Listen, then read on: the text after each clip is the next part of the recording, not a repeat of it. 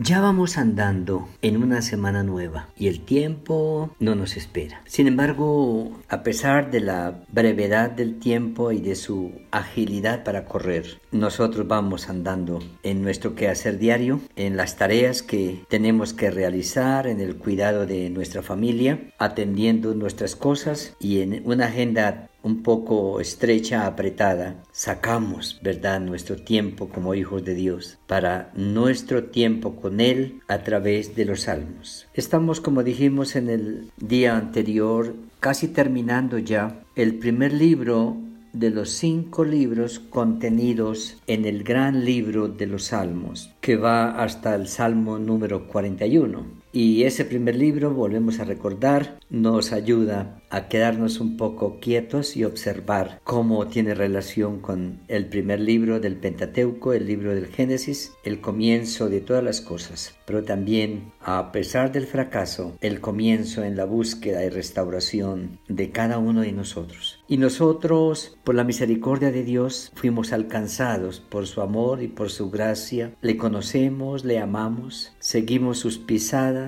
contamos con su palabra, sus consejos, con su presencia y con la orientación del Espíritu Santo. Pero al estar aquí, todavía en el tiempo, en la transitoriedad de la vida, necesitamos cada día mejorar, no quedarnos estáticos, sino buscar más, acercarnos más, porque el enemigo no da tregua y la manera de ser fuertes, de mantenernos firmes y estar en pie, es en nuestro caminar cerca del Señor, disfrutando su compañía y oyendo sus consejos a través de la palabra. Así que estamos andando hoy en este día.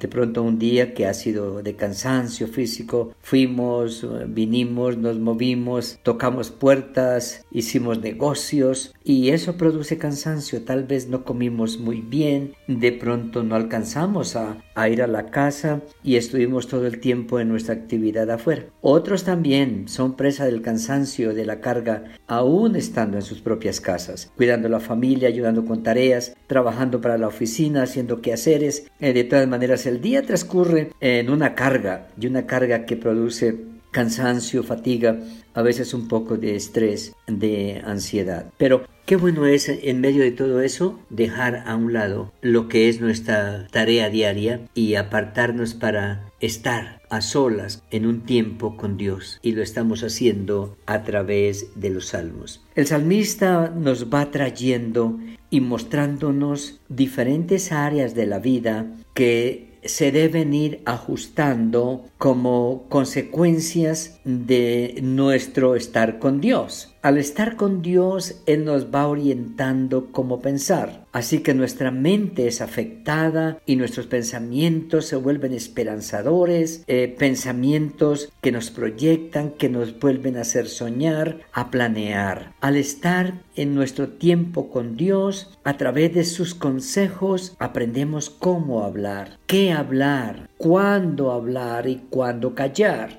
Va estructurando nuestro vocabulario de tal manera que no nos precipitamos a hablar, sino que más bien eh, meditamos, escuchamos, reflexionamos, digerimos y luego conceptuamos algo que sea provechoso o algo que mueva a la tranquilidad, que mueva a la armonía, que mueva al mejoramiento. Y de igual manera, al caminar con Dios vamos aprendiendo cómo es que Él camina. En otras palabras, cuál es su comportamiento, cómo es su conducta, cuál es su quehacer, qué hace Él en medio del diario, cómo es que Dios se mueve y cómo es que nosotros aprendemos a movernos en medio de un mundo cambiante, eh, de un mundo que hoy es un mundo que parece alegre, esperanzado y mañana está triste y descorazonado, pero en medio de ese mundo vamos caminando como el Señor camina, en la certeza de que el futuro es un futuro esperanzador. Y el Salmo número 39 nos está mostrando al salmista de alguna manera mm, mostrando cómo podemos ser en medio de este mundo heridos fácilmente. Y eh, habla aún de amigos, de gente cercana que nos puede afectar, que nos puede herir por una manera de hablar o por su conducta. Y a veces nos entristecemos y entramos en el juego y terminamos discutiendo y no, no buscamos la manera de restaurar. El salmista está diciendo, si la, la relación con Dios es una relación perfecta porque Él es perfecto, ¿Y cuántas veces nosotros unilateralmente rompemos esa relación con Dios? Que no debiera ser, pero se da porque esa es nuestra pobre humanidad. Entonces, ¿cuánto más, cuánto más las relaciones imperfectas? Y cuando hablamos de las relaciones imperfectas, uh, estamos hablando de que eh, las relaciones imperfectas pueden ser relaciones buenas, pueden ser relaciones sanas, pueden ser relaciones importantes, pero imperfectas. Por lo tanto, el salmista dice, sean conscientes de eso, porque la relación de pareja es una relación imperfecta, porque es una relación de dos imperfectos. Por lo tanto, se puede quebrar, se puede afectar, se puede romper. Por favor, hagan lo posible para que eso no suceda. Las buenas relaciones con nuestra familia, aunque somos familias, son relaciones imperfectas, porque somos seres imperfectos. Y entonces somos susceptibles de esas relaciones buenas con nuestra familia, en algún momento, por cualquier cosa, se pueden dañar. Y él dice, traten de vivir a la expectativa para que en lo posible reine la armonía y no dejen minar la relación de familia. Las relaciones sanas que tenemos con nuestros amigos son sanas, pero en un contexto de imperfección. Y en algún momento podemos airarnos con el amigo o nos falla el amigo y entonces nos entristecemos y discutimos. El salmista dice, sean conscientes de que se mueven en este tipo de relación para que cuando esto suceda ustedes puedan callar, reflexionar y ser conciliadores. Tenemos las relaciones de, de hermanos en la fe, relaciones espirituales con los líderes que trabajamos, en el ministerio que servimos y en, algún momento un hermanito nos dice algo o un hermanito nos hace algo. ¡Ay! Viene el desaliento. El salmista dice, no, no, estemos a la expectativa para que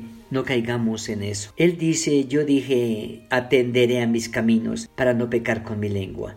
Guardaré mi boca con freno en tanto que el impío esté delante de mí. Enmudecí con silencio me callé aún respecto de lo bueno y se agravó mi dolor. Se enardeció mi corazón dentro de mí. En mi meditación se encendió fuego y así proferí con mi lengua. Eh, traté de aguantar, pero como que uno no aguanta mucho y en cualquier momento se quiebra. ¿Cómo va la semana? ¿Cómo va el día? ¿Cuántas cosas de pronto nos sucedieron hoy en que dijimos una palabra que no debimos, debimos haber dicho o actuamos eh, con una conducta que no debiéramos haberla tenido? Pero al llegar a casa, al estar quietos, al escuchar la palabra, al estar en nuestro tiempo con Dios, somos llamados a revisar y mirar que vivimos en un mundo imperfecto y que fácilmente podemos fallar, podemos fracasar. Pero podemos decirle al Señor, aquí estoy, perdóneme lo que hice contra mi misma vida, contra mis amigos o contra mi familia, lo que yo dije, lo que hice, Señor, perdóname, sana mi corazón y dame paz para descansar esta noche y prepararme por tu gracia para el nuevo día. Señor, es tu palabra y Espíritu Santo te rogamos que la apliques a nuestro corazón y que nos dé la paz, la tranquilidad para descansar en la certeza de tu compañía y de tu bendición. En el nombre del Señor Jesús lo pedimos. Amén.